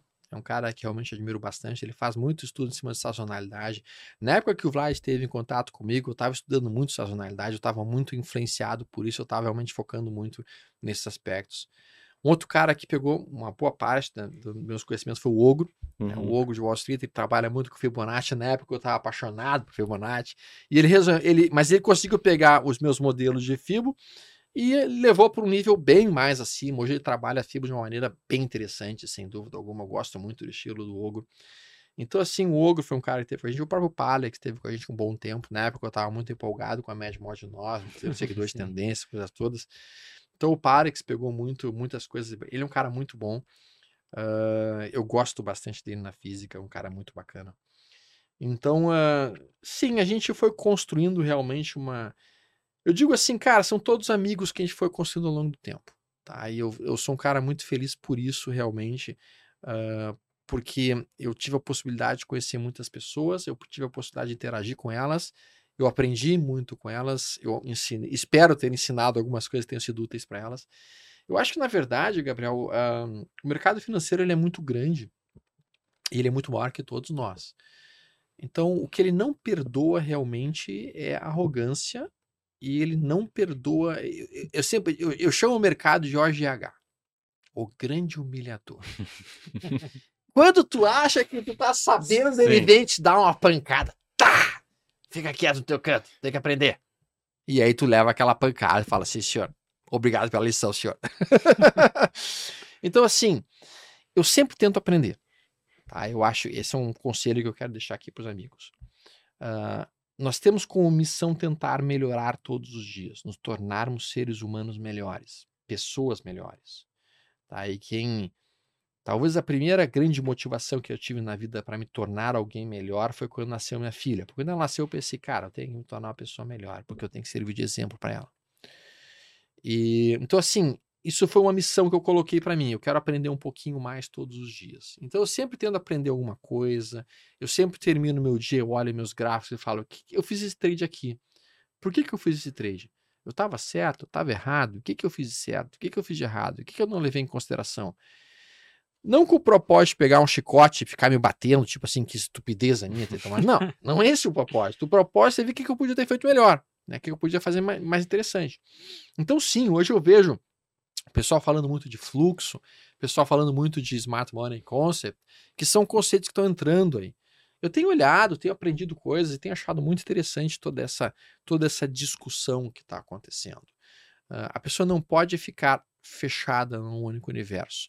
Só que existe o outro lado. Se o cara começa, ele pega uma linha e começa a operar naquela linha. Daqui a pouco ele começa a ouvir uma outra coisa, ele vai para outra linha, daqui a pouco vai para outra linha, daqui a pouco vai para outra linha, daqui a pouco vai para outra linha. O cara não conseguiu aprender nada com eficiência. Ele ficou realmente pulando de galho em galho ou como tipo, sabe aqueles cachorro que entram no galinheiro? O cara percebe, o bicho persegue 20 galinhas, não pega nenhuma, no final que por está ali, ó. E a galinha tá em cima dele e não consegue mais pegar. Né? Então, se não podem ser assim, o cachorro na- no galinheiro. O cara que fica mudando de fila na estrada, né? Isso. Sempre é do lado e aqui anda, e o cara muda Não é? e troca. né? É bem assim, né? Então a gente não pode cometer esse equívoco. A gente vai pegando os conceitos e vai aprendendo algumas coisinhas ali. Pode pegar uns conceitos legais do André Moraes, uns outros conceitos bacanas do Ogo, alguns do Storm, daqui a pouco do Vlad, e vai compondo o teu sistema. Quando tu tiver composto o teu sistema, beleza, mantenha-se aderido a ele. Esse seria talvez uma dica importante que eu queria passar para os amigos. Tu falou das tuas estratégias aí, né? Da tua tela, né? O pessoal quer ser uma mosquinha lá e quer ir na, na tela do, do Stormer, assim. Tu é o cara que enche mais ali de indicadores, é o cara que deixa, tenta deixar a coisa mais limpa. Tá. né? Claro, infelizmente a gente não tem uma tela para mostrar aqui, mas Sim. qual é mais ou menos ali a tua, a tua linha de raciocínio? Tá, ah, novamente assim, agora em julho vai ter um período que eu vou pagar, eu vou passar 25 dias operando junto com o pessoal, para o pessoal poder sentar no cockpit aqui do lado e ver como é que eu vou estar fazendo as coisas. Vai ser agora em julho, tá? Ah, devemos estar anunciando isso lá pelo, em junho agora por aí. Mas enfim, eu procuro deixar minha tela a mais ah, livre de indicadores possíveis. Eu quero uma tela limpa. Porque eu entendo que a gente tem no nosso cérebro uma região chamada córtex pré-frontal. A função do córtex pré-frontal é atuar como o inibidor de instintos mais básicos. Então, o córtex pré-frontal ele é é aquele sujeito que fala assim, cara, tu não pode, por exemplo, dar um cuspe aqui no meio do chão porque é feio. Então, mesmo que tenha vontade de cuspir, não pode. Então, o córtex pré-frontal ele impede que tu faça esses impulsos mais básicos, mais gentivos. O cara tá com medo, sai correndo, sai gritando. Bom, acontece que esse córtex pré-frontal, ele, ele é uma estrutura relativamente nova, porque, na verdade, ele é a área do cérebro que nos torna criaturas sociáveis, criaturas capazes de dialogar com as pessoas e de viver em sociedade. Isso é recente. Esse córtex pré-frontal tem alguns estudos de neurocientistas que indicam que quando tu entrega para ele mais do que sete informações ao mesmo tempo, sete informações, ele buga. Ele entra em looping e ele para de funcionar. E aí você fica completamente à disposição dos teus instintos mais básicos. Então, toda vez que tu entrega muitas informações para uma pessoa, isso simplesmente sobrecarrega o córtex pré-frontal do cara e o cara não consegue se manter aderido ao sistema dele. Por isso, quando vai num cassino, o cassino o que, que ele tem? Várias luzes piscando, um monte de cores, geralmente tem algum perfume, geralmente tem música tocando e geralmente as coisas piscam para tudo que é lado, porque eles querem sobrecarregar o teu córtex pré-frontal. Porque tu vai jogar instintivamente de uma maneira equivocada. Então a tela de vocês tem que ter a menor quantidade possível de cores, tem que ser uma coisa absolutamente limpa, com a menor quantidade possível de informações. Se tu tivesse 15 indicadores tocando na tua tela, primeiro, tu não vai conseguir ler todos eles ao mesmo tempo. Tu vai sobrecarregar o teu córtex pré-frontal e tu vai te jogar comprando e vendendo a primeira coisa que aparecer na tua frente. Não façam isso. Então mantém o teu sistema o mais simples possível. Eu sou adepto da teoria KISS. Keep it simple, stupid. Seria mantenha isso simples, seu estúpido. Eu fiquei pensando que que era o outro S. É o stupid. Estúpido. Estúpido. Mantenha isso simples. Estúpido. Porque senão tu vai se dar mal. Então, cara, eu, eu tento manter a tela mais limpa possível. Eu coloco, às vezes, uma média. No máximo, um estocástico dentro lá embaixo. E acabou, não preciso de mais nada e vamos embora. Ainda na linha jornalismo investigativo ali, né? Agora a gente viu a tela do, do trader, eh, o teu, a tua alocação para longo prazo, assim. Eu queria saber de Tá. ti, tu entrou bastante ali nesse tema, achei muito interessante isso também. Eh, como é que tu estrutura a tua carteira ali, pensando em investimentos a longo prazo, como tu disse ali, ativos de patrimônio que gerem uma renda, o- a porcentagem que tu dedica disso para o teu trades, enfim, que desse aí um raio-x aí da tua, da tua carteira.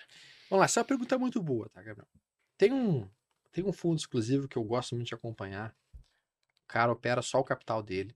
É extremamente interessante ver a curva de capital do cara, do fundo exclusivo. Basicamente é uma linha que vai subindo, ela vem subindo, subindo, subindo, subindo, subindo. Daqui a pouco ela faz assim, ó. Aí ela vem subindo, subindo, subindo, subindo, subindo. Subindo, subindo, subindo, subindo. Aí eu fui olhar o que, que esse cara faz. Sabe o que ele faz? Ele tem um. Esse fundo está hoje em, em torno de 250 milhões de reais, que é o que ele está trabalhando o dinheiro dele. Ele fica 95% do tempo dele posicionado em CDI. CDI. 95% do capital dele está posicionado em CDI. E ele fica esperando o quê? Ele fica esperando que o Ibovespa caia 60%, 50% em relação ao seu último topo. Quando o Ibovespa cai 50% em relação ao seu último topo, ele tira o dinheiro do CDI e toma a renda variável. E dele fica um ano dentro da renda variável. Depois de um ano, ele zera a renda variável e volta para o CDI. Se você fizer isso, você olhar o gráfico do Ibovespa, o Ibovespa nos últimos 20 anos, ele cai em média 50% pelo menos uma vez a cada 3 anos e meio, 4. E depois que ele faz essa queda, ele sobe em média 180 a 200% num prazo de um ano. Foi, foi assim na, na, na pandemia. A gente fez a queda, 2020, 2021, caiu pesado ali, caiu em torno de 56%, 55% em relação ao topo, subiu e deu 110%, 120% em questão de um ano. Foi assim em 2008, foi assim em 2002, foi assim em 98. Então, cara, isso é, um, isso é um padrão que se repete de tempos em tempos, uma queda de 50% a 60% em relação ao último topo. E aí é um momento fantástico de tu trazeres o teu dinheiro da renda fixa para a renda variável. O que, que o cara pode fazer? Tem várias modificações que ele pode fazer. Ele pode ficar, por exemplo, com 80% do capital dele em renda fixa e os outros 20% fazendo seus trades, que é o que eu faço na maior parte das vezes. E aí, quando o mercado cai 40% em relação ao topo, eu trago mais 10% da renda fixa para renda variável. Quando ele cai 50% em relação ao topo, eu trago daí mais uns 30%. E quando ele cai 60%, aí, meu amigo, aí eu peço dinheiro literalmente emprestado. Eu me lembro que em 2008 na verdade, em 2002, eu vi o mercado cair 60% em relação ao topo e eu, eu queria desesperado comprar mercado. Só que eu tinha gastado todo o meu dinheiro para fazer a clínica de cirurgia plástica aqui em Porto Alegre. Eu não tinha dinheiro na mão, eu tinha uns 10 mil reais. E eu vi que era fundo de mercado, eu, caraca, só que eu tô sem grana, não consigo nada aqui. E daí eu pensei, tudo bem, próxima vez que tu cair 60% eu te pego. Dito e feito, veio 2008. Em 2008, o mercado deu aquela estilingada, o crash do subprime, do acetal, caiu 60%. Eu vi Itaúsa, que estava em 10 reais, chegar em 4. Quando ela chegou em 4, eu já, tava, eu já tinha comprado tudo que eu podia de Itaúsa a 4. Eu não tinha mais dinheiro. O que, eu fiz? Liguei pro meu pai. Pai, fala, filho, tu tem dinheiro para prestar?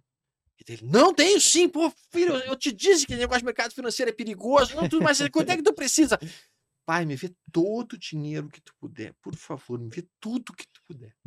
Aí ele mandou o dinheiro pra mim. Eu peguei, entrei comprando e tal. Comprei tudo que podia. Um ano depois, então, eu tava de novo lá em 9,5, 9,5 foi quando eu veio de 9,7, um ano e meio depois. Aí, óbvio, devolvi o dinheiro, paguei CDI para ele, essas coisas todas, óbvio, né? Ah, pagou uma taxinha? Paguei uma taxinha, mas enfim, cara, assim, ó, quando cai 60% em relação ao último topo, eu começo literalmente a pedir dinheiro emprestado para comprar, porque é uma oportunidade ímpar. Vocês vão verificar isso nos próximos anos. Se vão se lembrar de mim. Não se esqueça de mandar um vinho para mim. Deixa eu pegar esse gancho aqui, uh, entrar um pouquinho até no mercado cripto. Não sei se tu é um entusiasta. Gosto Será muito. que esse, esse sistema ele, ele se repete ou tu acha que aí no mercado tem que se provar, é muito novo? Né? Porque começou 2008, 2009, as negociações em 2010 aí mais ou menos. Então, é, comparado com o mercado financeiro tradicional, que pelo menos no Brasil é muito novo ainda, né? Um embrião. Mas tu acha que isso dá para analisar de forma similar essa questão cíclica? Tá, vamos lá. Eu acho que eu acho que sim, mas é um pouquinho diferente as amplitudes, tá? Porque como você bem mencionou, é um mercado não tão maduro quanto a bolsa. Mercados mais imaturos são mercados mais voláteis. Então a gente consegue ver realmente uma volatilidade muito maior nas criptomoedas do que a gente tem no mercado de bolsa normal. Ao mesmo tempo, é justamente essa volatilidade que torna as criptomoedas um, um nicho de oportunidades muito grande. Uh, sendo bem franco, se eu pudesse, se eu pudesse citar uma teórica qualidade minha, eu sempre fui um cara que eu tive uma capacidade de perceber muito bem a modificação dos ambientes que eu me encontro e quais seriam oportunidades que poderiam estar surgindo. Talvez essa seja uma qualidade minha que eu tenha, mas eu demorei para olhar para o mercado de criptos. Eu realmente demorei. Eu só fui olhar para o mercado de criptos quando eu fui numa expert em Miami E daí tinha um jantar em que simplesmente a gente sentou na mesa, tinham oito pessoas desconhecidas em volta, oito casais, e sentou do meu lado um cara, um americano, um gringo, começou a conversar comigo. E eu perguntei para ele o que, que ele fazia. Ele disse: Ah, eu era vice-presidente do Google Mundial. Eu falei, pô, esse cara é grandão, né? Pô, o cara é grandão. Tá, mas tu saiu do Google? É, eu não saí, eu saí do Google em 2011, 2012. E aí eu peguei um dinheiro e eu acabei comprando 300 mil dólares em BTC. Ele comprou em 2011. aí eu olhei assim, e tu vendeu? Não. Já estava em 18 mil dólares. Eu perguntei assim, qual que é o teu preço médio em BTC? Ele disse, ah, meu preço médio estava em torno de 80 e poucos centavos de dólar. Então uma baleia? Ele disse assim, o que eu faço hoje é sobe, eu vendo, descarrego e compro outras, outras altcoins. É isso que ele estava fazendo. Eu falei assim, como é que eu perdi essa oportunidade? Como é que eu não vi esse cavalo encilhado passando? E para mim, sim, para mim as criptomoedas hoje são um cavalo encilhado passando. Estou falando desde dezembro que o melhor investimento de 2023 são criptomoedas. Desde dezembro do ano passado eu estava dizendo isso. Nesse momento o BTC já subiu 77%. E no, na minha interpretação, ele deve bater o seu topo histórico. Talvez abril, maio do ano que vem. Batendo de novo 65 mil dólares, talvez até rompendo isso.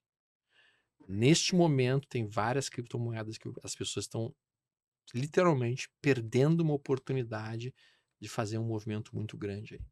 Tem, tem carteiras que com 50 mil reais tem a possibilidade de estar com um milhão de reais daqui a um ano e meio. Tem várias. Tá? Então eu estou olhando para o universo de criptos com muita atenção, sim. Eu acho que é um universo que tem um gigantesco potencial por uma série de motivos. Primeiro, a gente sabe que os americanos não vão subir a taxa de juros por muito mais tempo. Tá? Eles estão no teto deles. Acima de 5,5 não vai. Não vai. Tá? Eles talvez subam mais 0,25 agora na próxima e acabou. E a partir do final do ano, o que eles vão fazer? Eles vão começar a reduzir a taxa de juros deles. Quando eles começarem a reduzir a taxa de juros deles, o dinheiro sai da taxa de juros americana e vem para criptos. Então, assim, sem falar no aspecto de que a gente vai ter um halving do BTC no, no, no, ano que vem. Então, tudo isso produz um cenário de que o inverno de criptos, na minha opinião, já terminou. A gente já está agora entrando na primavera. Nós já estamos em topos e fundos ascendentes no gráfico semanal. Então, para mim, cara, todo e qualquer recuo de cripto, eu tô tomando. Eu sou, tô tomando um pouquinho todas as semanas. E, e eu entendo que sim, existe um enorme upside Claro que a, a, conduta que eu faço é a seguinte: eu vou colocar em criptos um capital que aceito perder completamente. Tipo assim, eu não vou pegar todo o capital da vida e vou comprar em cripto, não sou uhum. maluco nem nada. Mas, cara, tu aceita perder 5% do capital ou 10% do capital para se a coisa der certo, você poder crescer isso em mil, dois mil, três mil por cento? É, eu aceito. Então tá, então eu vou lá, coloco 5 ou 10% do capital e se o troço subir, subiu 3 mil por cento, 4 mil por cento, 5 mil por cento, tu transforma 10% do teu capital em um capital gigantesco. Sim.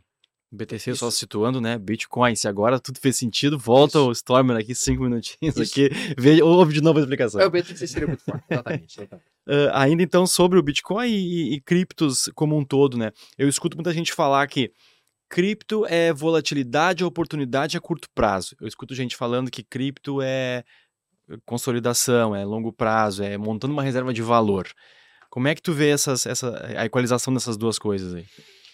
Cara, em verdade, Gabriel, eu entendo isso muito como, se a gente for parar a pensar, esse mesmo discurso existe para bolsa. Uhum. Tem gente que diz que bolsa é curtíssimo prazo e é volatilidade e é ficar rico no vida louca de curtíssimo prazo, day trade. E tem gente que fala que bolsa é de longo prazo. Exatamente o mesmo discurso, só que eles trouxeram para um universo muito mais volátil, que é o universo das criptomoedas.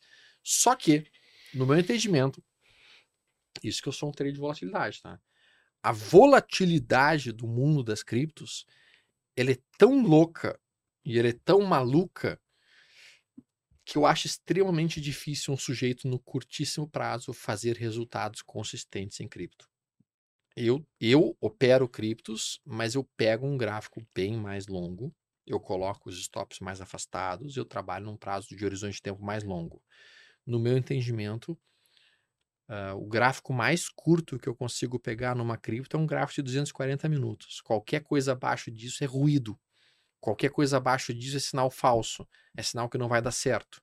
tá? Então, para mim é 240 minutos para cima, tá? Nós vamos falando aí de um diário, eventualmente até um semanal, e realmente para um prazo horizonte de tempo mais longo. Não é algo para vida louca. Eu, eu acho que o cara entrar nos 5 minutos de cripto tá pedindo para morrer. Vai morrer e morrer rápido. Especialmente se ele alavancar, aí não dura mais do que três meses. É isso da oportunidade, né, que você falou. Uh, já tem ali, né, o, o head, a proteção de, de, de ficar de fora. É, o, tem o risco também de ficar de fora. Então, bota uma coisinha, né, que vai que... Esse é o ponto, esse é o ponto, né? Quando o cara pensa assim, não, não quero saber de cripto. Cara, no momento que o cara abandona a ideia de colocar qualquer coisa em cripto, ele pode estar abrindo mão de um upside violentíssimo. É uma decisão e isso também tem um risco. Sim, é uma decisão e também tem um risco, que é o risco de tu perder um movimento de mil por cento. Teve até uma brincadeira que eu fiz com a minha filha que foi o seguinte: eu comprei uma ledgerzinha, aí peguei um dinheiro que eu aceito perder completamente, fiz uma carteira de, de criptos, entreguei para ela e falei assim: filha, daqui a cinco anos tu abre isso aqui com essa senha aqui e aí vê o que, que tem. Deixei lá. Pode ser que daqui a pouco eu tenha entregue para ela uma, uma, uma mega cena e eu nem saiba, né? Ou pode ser que eu entregue tenha entregue absolutamente nada Sim. sem nenhum valor. Mas enfim, é um dinheiro que em si uh, eu aceitei perder total e daqui a pouco se esse troço subir 3 mil, 4 mil, 5 mil por cento, pode se transformar realmente em uma reserva de valor que ela possa ter que possa ser importante para a vida dela. Sim, ao mesmo tempo que né? Evitar correr o risco de ficar de fora, mas ir com calma também, colocar um pedacinho. A gente entrevistou aqui o Lucas Nakata, que é especialista em cripto, e ele é um amante em cripto, ele é 100% cripto, a vida dele é cripto, e um seguidor dele lá, um aluno dele, disse, ligou para ele um dia e disse, mandou mensagem no Instagram, tô saindo do emprego, pegando minha rescisão e vou botar tudo em cripto. Ai, aí, falou, pelo amor de Deus, ele tava, ele tava se arrumando para sair com a esposa dele, falou, sentou na cama, ligou pro cara, falou, pelo amor de Deus, sabe? Isso que é um cara que, que a vida isso. dele é amar a cripto, né? Ele tá 100% exposto em cripto, nem em bolsa, e aí, então acho que isso é bom o pessoal sempre ouvir aí que que acho que vai dar a porrada do dia para noite, a próxima Magalu, a Pimentinha, tem sempre tem sempre isso, né? Falando um pouco de cenário, Stormer, tu falou ali sobre as taxas de juros americanas, enfim, né? A gente tá aí provavelmente também num possível topo da curva de juros no Brasil. Sim. O pessoal tá ansioso aí por um novo boom na bolsa, a velha máxima do juros para baixo, bolsa para cima. Como é que tu tá vendo aí o cenário? O que que tu imagina para os juros, para a bolsa, pro, pra, ainda para esse ano e para os próximos aí? Vamos por partes, tá? Vamos lá. O meu cenário, o cenário que eu desenho, ele é um pouquinho diferente do que muitas pessoas têm comentado. No meu entendimento, tá, a economia americana, ela vai mudar radicalmente nos próximos meses. Vai ter uma mudança brutal na economia americana e muito na economia mundial também nos próximos meses, talvez no próximo ano. Isso com o advento da inteligência artificial. A inteligência artificial, uh, ela já está sendo desenhada como realmente o início de uma revolução tecnológica que vai modificar o mundo completamente da maneira como a gente existe, da maneira como a gente vive. Então eles já estão observando que com as ferramentas de inteligência artificial, eles tendem a crescer a produtividade em 10 a 15 vezes das empresas. Imagine uma empresa conseguir elevar o seu nível de produtividade em 10 ou 15 vezes com metade do pessoal ou com um terço do pessoal, que é o que eles estão desenhando. No momento que uma empresa começa a utilizar a inteligência artificial de uma maneira mais eficiente, ela produz mais com menos gente. Isso faz com que a margem de lucro da empresa dispare enlouquecidamente. Isso faz com que a oferta de produtos suba radicalmente. E, obviamente, porque eles vão demitir pessoas, a demanda vai cair. Então, essa construção de inteligência artificial crescendo cada vez mais na economia vai fazer com que tenha mais oferta de produtos, menos demanda e a inflação americana deve descer, não por causa da taxa de juros, mas por causa desse efeito. E quando a gente traz isso para o nosso universo, uh, considerando que hoje existe uma globalização de investimentos, e essa globalização permite ao investidor hoje aqui brasileiro, ao invés de ter que investir apenas nas ações do Brasil, ela, ele pode investir, por exemplo, numa Nvidia, por exemplo, numa SMCI, que é Super Microcomputers, ele pode investir, por exemplo, numa Lilly, pode investir numa Merck, numa Procter Gamble, pode investir em várias empresas do setor farmacêutico, pode investir numa AIQ, que é uma ETF de, de, de, de robótica e de inteligência artificial. Aí eu pergunto para vocês: por que, que eu vou investir numa Imbituba, ações do porto aqui de Imbituba, se eu posso investir numa Apple? Por que, que eu vou investir numa Magalu se eu posso investir numa Amazon? Por que, que eu vou investir, vamos lá, uh, numa OIBR quando eu posso investir numa Samsung? Então, o meu ponto com vocês é, eu não, apesar de eu saber que o PL da Bolsa Brasileira está extremamente atrativo, é o PL mais baixo dos últimos 20 anos, tá? ou seja, o nível de valor em que a Bolsa Brasileira encontra-se, ele nunca esteve tão baixo. Eu olho para a economia brasileira e eu vejo a economia brasileira ainda discutindo reforma fiscal. Enquanto que nos Estados Unidos estão discutindo se eles vão passar a pagar renda mínima para o americano, porque já estão pensando que inteligência artificial vai produzir desemprego, e daí como é que a gente vai fazer com que as pessoas tenham algum dinheiro para não morrerem de fome? Aqui nós estamos falando de recente reforma fiscal. Nós estamos com uma CLT da década de 40. Como é que eu vou acreditar na economia do Brasil, do Brasil, quando a gente tem um mundo já se preparando para uma nova etapa de existência. Então eu olho para as ações do Brasil e falo, cara, uma pena. É uma pena. Mas se tu começa a comparar os múltiplos das empresas americanas com os múltiplos das empresas brasileiras, não dá nem, não dá nem o início da conversa. Não dá nem para começar a conversar. As empresas lá têm lucro crescendo, patrimônio crescendo, endividamento caindo, lucro por ação explodindo, pagam dividendos, estão com retorno, estão com ROI muito maior. E nós aqui? Qual empresa aqui na, no Brasil vocês têm lucro líquido crescendo, patrimônio crescendo, nível de dívida caindo, lucro por ação subindo, mais de 10% ao ano nos últimos cinco anos? Sabe quantas? Cinco. Todas as outras não se encaixam nisso. Todas as outras estão abaixo disso. E é uma coisa mínima. Eu não estou nem, eu não nem pedindo algo muito fora. É que ser empresário aqui no Brasil, o cara tem que ser um super-herói, cara. Porque a cada dia se criam três impostos no Brasil por dia. Se o cara for pagar tudo, quebra a empresa. Simples assim. Então, como é que eu vou acreditar na bolsa brasileira nesse cenário. Se eu fosse investidor americano, eu investiria no Brasil? Se eu fosse investidor americano, eu investiria no Brasil? Não. Ainda mais com o Brasil se alinhando cada vez mais com a China, se alinhando cada vez mais com a Rússia e cada vez menos com os Estados Unidos. Então, cara, do ponto de vista geopolítico, não faz sentido para o investidor estrangeiro colocar dinheiro no Brasil. Do ponto de vista geopolítico, quando tu vê o Brasil se alinhando com a Venezuela, se alinhando com a Argentina, se alinhando com China, se alinhando com Rússia, cara, por que, que eu vou botar dinheiro lá? Quando o presidente do Brasil falando que vai utilizar o BNDES como, como uma, uma economia para a América Latina crescer, cara, só um pouquinho. Faz sentido.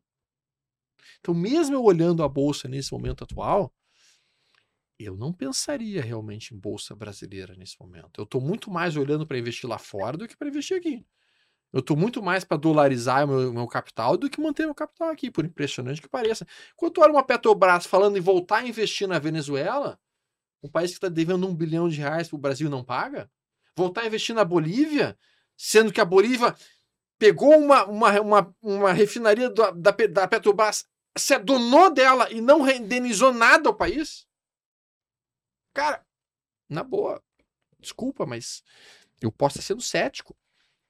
Mas bolsa brasileira, para mim, eu não vejo como um, um, um, upside muito grande. A gente está dentro de um canal de baixa. Uh, inclusive, no final do ano passado, eu fiz um vídeo lá no meu canal Story Ponto Oficial, que é pré ou pós-fixado, já que eu iria investir em 2023.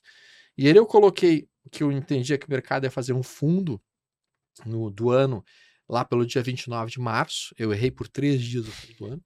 E eu coloquei, cara, meu topo do ano está estabelecido ali dia 16 de junho. E depois, dia 16 de junho, é ladeira abaixo o resto do ano. Eu não tenho nenhum viés autista para a Bolsa Brasileira para os próximos meses.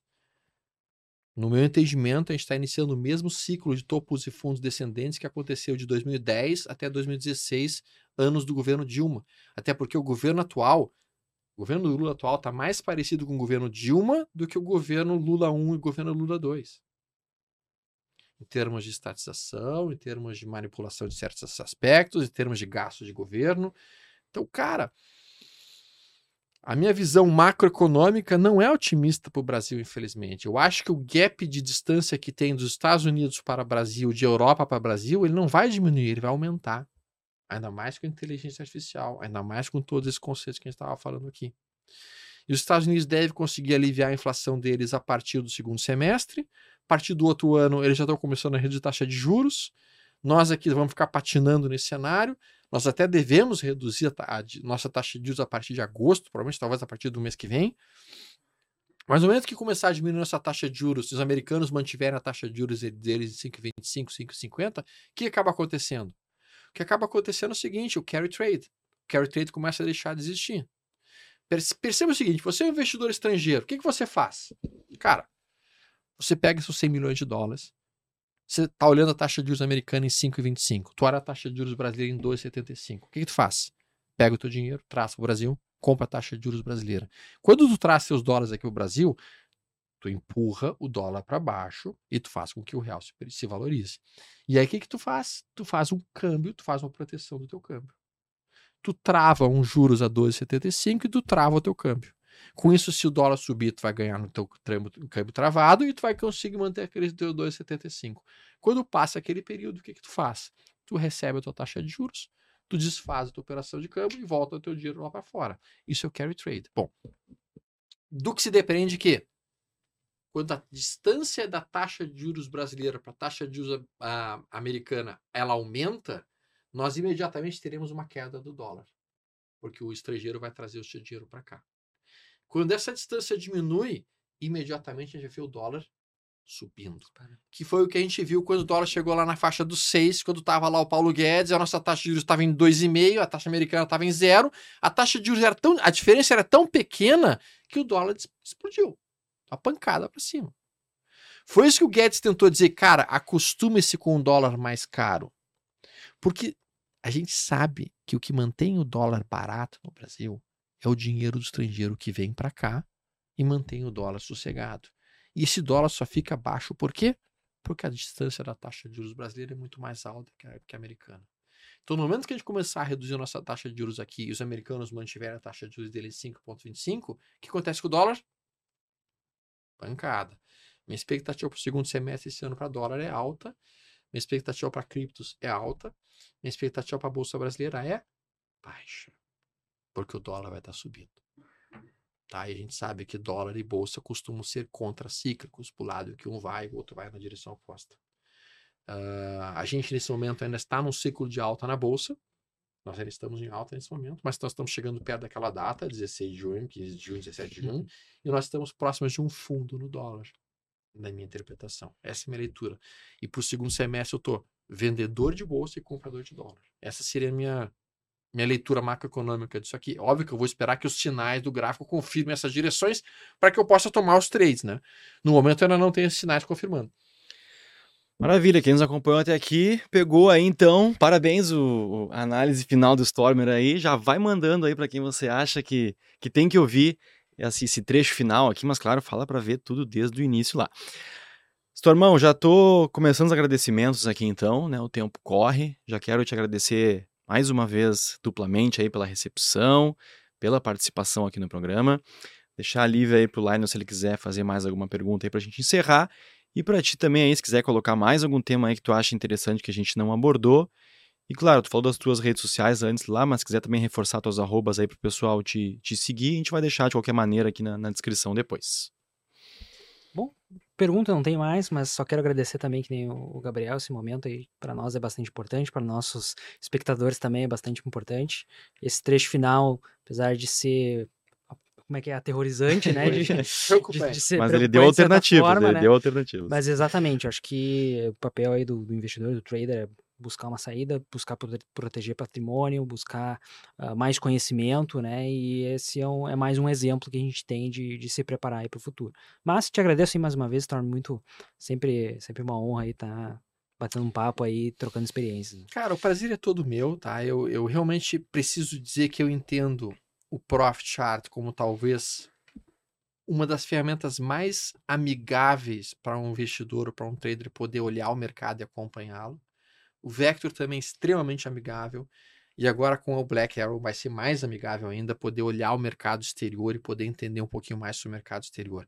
Eu acho que a chave que a gente precisa fazer enquanto pessoas, como eu estava mencionando agora há pouco, é tentar aprender um pouquinho sobre os diferentes níveis de mercado que existem e tentar entender que quanto mais diversificados nós tivermos, mais resilientes, e mais protegidos e mais, como diz com a palavra da moda diz, né, mais antifrágeis nós Uhum. estaremos. Uhum. Então o cara sim tem que olhar e investir um pouco lá fora, o cara tem que investir um pouco aqui no Brasil também, o cara tem que investir um pouco em dólar, o cara tem que investir um pouco em criptos, o cara tem que ter uma carteira diversificada para com isso conseguir realmente resultados muito mais sensatos. Não é o que as pessoas fazem. As pessoas realmente pegam tudo, se jogam ou em cripto, ou se jogam tudo em, em euro, dólar, em forex, ou se jogam tudo em. Cara, não é assim que vocês fa devem fazer. Se vocês fizerem isso, até pode eventualmente dar certo mas existe uma boa possibilidade no meio do caminho ter alguma quebra, alguma disruptura, isso pode dar tragédia. Então a ideia é construir as coisas ao longo do tempo com muito conhecimento, com bastante estudo, utilizando ferramentas que vocês confiem e que vocês entendam. Agradeço a todos vocês. Tudo de bom. Forte abraço, pessoal. Então, mais uma vez, quem nos acompanhou até aqui, deixo aí nosso super agradecimento. O Stormer citou ali o Profit, vai estar aqui na descrição do vídeo o link para fazer o teste grátis do Profit ali. E já curte aqui, comenta, manda ali, como eu falei, o, o bate-papo para quem você acha que vai se interessar, deixa a sua dúvida. Fazendo uma dessas coisas aí já vai nos dar aquela força. Então, brigadão mais uma vez e até a próxima. Obrigado, pessoal.